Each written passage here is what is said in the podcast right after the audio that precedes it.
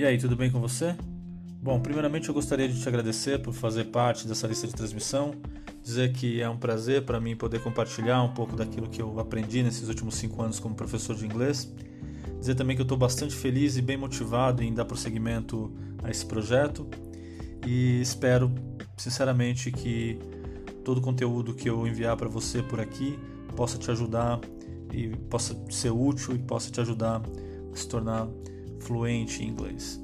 Bom, é, o tema que eu escolhi para o conteúdo de hoje tem a ver um pouco com a ansiedade é, de todo aluno, de todo estudante quando começa a estudar uma língua.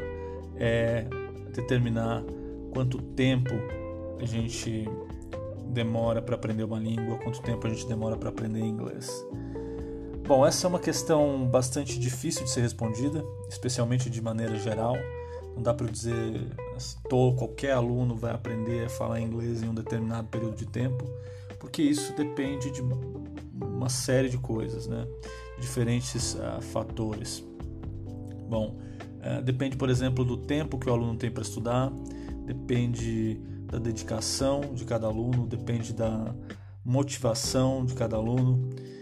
Então, assim, depende de, de coisas que são subjetivas, de coisas individuais. Então, não dá para determinar assim, dizer qualquer aluno aprende em um determinado período de tempo, em seis meses, por exemplo. É, mas uma, uma maneira interessante de responder essa questão é dizer que qualquer aluno tem capacidade para aprender a falar inglês em seis meses. Né? Embora isso dependa de cada um, cada um tem a capacidade de uh, se esforçando, estando motivado, tem a capacidade de aprender dentro de seis meses. Eu acho que esse é um período é, suficiente para se aprender a falar inglês. Eu já vi, uh, na minha experiência como professor, já vi alunos saírem praticamente do zero e em seis meses conseguirem falar um inglês bastante razoável. Né? Então eu acho que é possível, mas como eu já disse, para que isso aconteça, você precisa se dedicar, você precisa estar motivado e você precisa ter determinação naquilo que você está fazendo. Então, se você faz uh, tudo isso e escolhe um método que seja mais uh, eficaz, que na minha opinião é o método de imersão, é o método natural, é o método que eu trabalho nas minhas aulas, eu acredito que em seis meses é, é mais do que tempo, que seis meses é mais do que tempo uh, suficiente, é mais do que suficiente para que você consiga aprender a falar inglês de maneira razoável.